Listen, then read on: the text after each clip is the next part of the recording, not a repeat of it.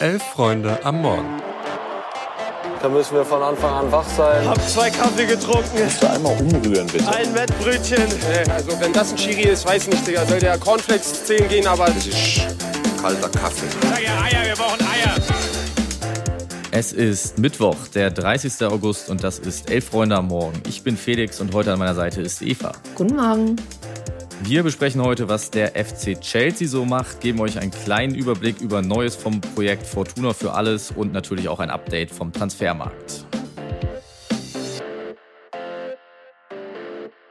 Wir möchten heute über den Start der Premier League und insbesondere über den FC Chelsea sprechen. Die haben in den letzten drei Transferperioden ja mehr als 900 Millionen Pfund in Spieler investiert und konnten am Wochenende gegen Luton Town dann auch mal den ersten Saisonsieg feiern. Chelsea hat in den vergangenen Monaten bei vielen Fans für Kopfschütteln gesorgt, weil sie ständig neue Spieler aus dem Hut zauberten, die zumindest vom Namen nicht immer zu den absoluten Topspieler gehörten, Irrsummen für diese ausgegeben und dann trotzdem sportlich komplett versagt. In der neuen Saison soll jetzt mit Maurizio Pochettino alles besser und vor allem auch endlich wieder ein bisschen positiver werden. Und ausgerechnet in diese Phase hat der FC Chelsea gestern bekannt gegeben, dass sie nun die finanzielle Unterstützung für Fans für inländische Auswärtsreisen streichen werden, da sie finanziell nicht mehr tragbar seien und hat damit für Entrüstung in den sozialen Medien gesorgt. Eva, ist das eine vernünftige Businessentscheidung, die du nachvollziehen kannst, oder ist das am Ende einfach vor allem im Hinblick auf die ganzen Transferaufgaben frech den eigenen Fans gegenüber? Ja, also ich würde da äh, zu letzterem tendieren, weil ganz ehrlich, du hast es eben gesagt, über 900 Millionen Pfund in den letzten drei Jahren, über 400 Millionen Euro in, in dieser Saison und ganz ehrlich, ich meine, wenn wir jetzt über absolute Unsummen reden würden, aber wir, wir reden über 10 Pfund, die da, also es gab im Prinzip dieses, wie so ein Tarif immer von 10 Pfund und jetzt wird halt gesagt, nee, nee, das müsst ihr selber bezahlen, aber eben keine 10 Pfund, sondern die Preise für die jeweiligen Busfahrten zu den, du hast ja auch gesagt, inländische Auswärtsfahrten, also wir reden jetzt nicht durch, mhm. über irgendwelche europäischen Trips, gut, die fallen bei Chelsea ja auch eh größtenteils weg in den letzten Jahren. Ähm, sondern wir reden ja wirklich über inländische Trips. Und da war es jetzt zum Beispiel zuletzt so, das wäre eine Differenz von, ich glaube, 27 Pfund oder so gewesen, also dass 37 Pfund so ein Ticket kostet. Und das ist natürlich schon ein deutlicher Unterschied. Und da kritisieren natürlich auch mit Recht einige Fans und eben auch so sowas wie der Chelsea Supporter Club, dass es überhaupt keine Planbarkeit ist, weil die überhaupt nicht wissen, wie viel kosten jetzt diese Tickets und das einfach ein absoluter Schlag ins Gesicht ist. Und das Ganze unter dem Deckmantel der Nachhaltigkeit ähm, ist natürlich schon ziemlich dreist und ähm, ja, eben, dass man das auch erst wirklich verkündet, nachdem der, ja, nachdem man dann mal die Nachfrage gestellt hat an Chelsea. Ja, wenn man positive Schlagzeilen schreiben wollte, dann war das auf jeden Fall nicht der richtige Weg. Aber sag mal, Felix, was läuft denn sonst so in der Premier League? Mm, Business as usual, würde ich sagen. Manchester City macht auch ohne Pep Guardiola genau da weiter, wo sie in der vergangenen Saison aufgehört haben. Hat als einziges Team neun Punkte aus den ersten drei Spielen geholt. Ohne Guardiola deswegen, weil der momentan wegen einer Rückenverletzung, der eine Rücken-OP fehlt und in Spanien verweilt und sich von seinem Assistenten Leo Juan Manuel vertreten lässt scheint die Mannschaft aber weniger zu stören. Ansonsten zu den Verfolgern gehört neben den üblichen Verdächtigen Liverpool, Arsenal und Tottenham, die alle sieben Punkte geholt haben, noch West Ham. Das ist, glaube ich, erwähnenswert. Die haben nämlich ihren Topstar Declan Rice an Arsenal abgegeben aber mit Edson Alvarez, der auch lange vom BVB umworben war, Mohamed Kudus und Ward Prowse, gerade das Mittelfeld extrem gestärkt und haben am Wochenende jetzt Brighton, Hove und Albion, die sind ja so ein bisschen das Lieblingsteam der Taktik-Nerds, kann man glaube ich sagen, geschlagen und stehen jetzt auch bei sieben Punkten und man hat das Gefühl, dass die mit Cheftrainer David Moyes dieses Jahr mal angreifen wollen, nicht nur europäisch, sprich nicht nur in die Euroleague, sondern auch in die Champions League mal wieder zu kommen. Und äh, sonst ist bestimmt noch zu erwähnen Sheffield United, Burnley und Luton Town, also alle drei Aufsteiger, stehen leider nach drei Spieltagen immer noch komplett ohne Punkte da. Ja, und dann haben wir es ja angekündigt, es soll auch um Fortuna Düsseldorf gehen. Die basteln nämlich weiter an der Zukunft des Stadionbesuches und vor allem des bezahlbaren oder kostenlosen Stadionbesuches. Und die haben die Rahmenbedingungen für ihr Projekt Fortuna für alle weiter konkretisiert. Das Projekt soll in Zukunft, also schon in dieser Saison erstmal, geht es ja an den Start, aber für alle ZuschauerInnen bei jedem Heimspiel kostenlos möglich sein. Und da wurde sich jetzt aber mit der Fanszene in Düsseldorf auf einen Kompromiss verständigt. Im April hatte ja der Zweitligist sein Projekt Fortuna für alle vorgestellt und es gab ja einen riesengroßen Medienrummel darum, äh, sehr, sehr viele Reaktionen. Ich glaube größtenteils erstmal positiv. Mhm. Und in diesem Jahr sind erstmals drei Heimspiele der Fortuna gegen Kaiserslautern, den FC St. Pauli und Eintracht Braunschweig kostenlos. Aber gerade innerhalb der Fanszene äh, der Fortuna führte das zur Diskussion, weil man ja das sogenannte Eventpublikum und äh, ich sage jetzt mal touristische Fans von den Stehplätzen fernhalten möchte, von der Südtribüne, vom organisierten Support.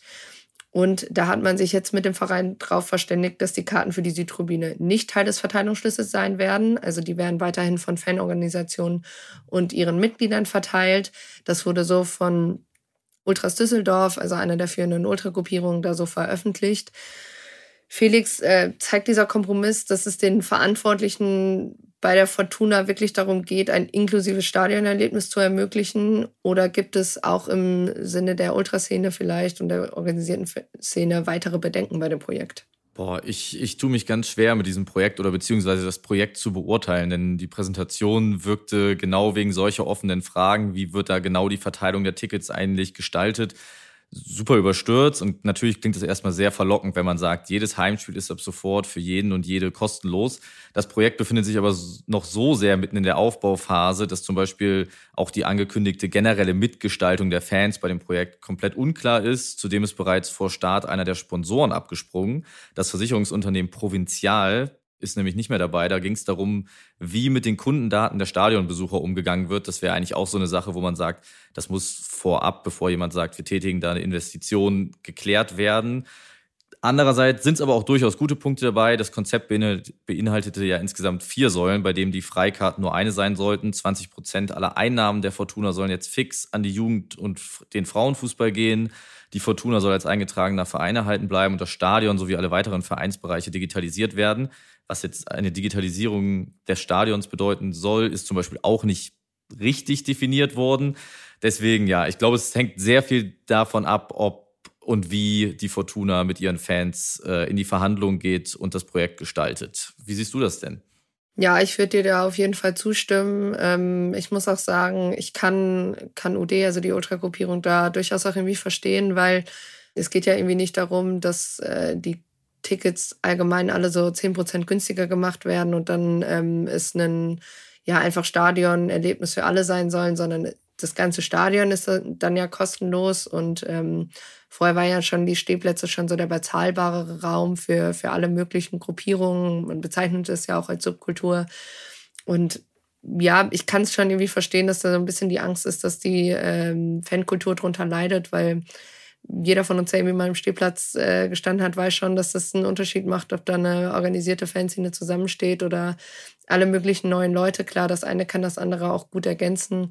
Aber ich glaube, ähm, ja, dass der, dass dieser Kompromiss an sich verständlich ist. Und ähm, ich glaube, richtig bewerten kann man es tatsächlich erst, wenn diese ersten drei Spiele vielleicht um sind. Ich würde es auch noch nicht nach dem ersten, mhm. weil ich glaube, wir müssen uns alle irgendwie daran gewöhnen, genauso wie wir uns alle wieder irgendwie daran gewöhnen mussten, wie es ist, äh, mit und nach Corona ins Stadion zu gehen. Von daher bin ich trotzdem gespannt, ob das ein ähm, Projekt ist, was Weichen stellen kann. Weil ich glaube, generell können wir alle uns darunter vereinigen, dass Fußball dringend wieder mehr bezahlbarer gehen sein soll und man nicht irgendwie 20 Euro bei, weiß ich nicht, Viktoria Köln für ein Stehplatzticket bezahlt.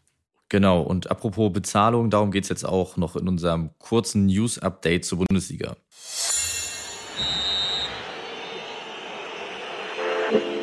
Kommen wir abschließend noch zu zwei Nachrichten aus der Bundesliga. Der russische Fernsehsender Match TV darf weiter die Bundesliga übertragen. Dafür bekommt die DFL zwar Geld, will dieses aber weiterhin spenden. Bei der Entscheidung herrschte zwischen den Vereinen, muss man so sagen, ziemlich große Uneinigkeit, denn insgesamt acht Vereine haben bei einer Abstimmung dafür gestimmt, dass das Geld lieber wieder als Einnahme zu verbuchen sei, statt es zu spenden. Welche Vereine das waren, wurde nicht genannt.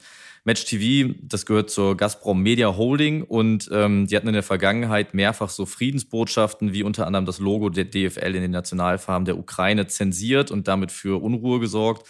Die Premier League oder auch die Ligue 1 in Frankreich hingegen, die haben bereits direkt nach Kriegsbeginn dem Sender die Rechte entzogen. Natürlich vielen Dank auch an die Kollegen von der Sportschau, die uns da berichten. Leider werden wir, glaube ich, genauso wie bei der ganzen bei dem ganzen Investorendrama nicht erfahren, wer da denn die Vereine sind, nee. die gegen sowas stimmen. Du hast ja schon angekündigt, zwei Nachrichten. Ähm, wir haben noch ein kurzes Transfer-Update für euch und zwar verlässt Jesper Lindström äh, die Eintracht aus Frankfurt. Der 23-Jährige wechselt in die Serie A zur SSC Neapel für ungefähr 30 Millionen Euro. Und die Bonuszahlungen könnten sich auf bis zu 5 Millionen Euro summieren. Einen Nachfolger soll es wohl auch schon geben. Ist ja auch nicht mehr so ganz lange dieses Transferfenster. Und zwar steht die Eintracht kurz vor der Verpflichtung des 20 Jahre alten Fares Chaibi. Der kommt vom Toulouse FC.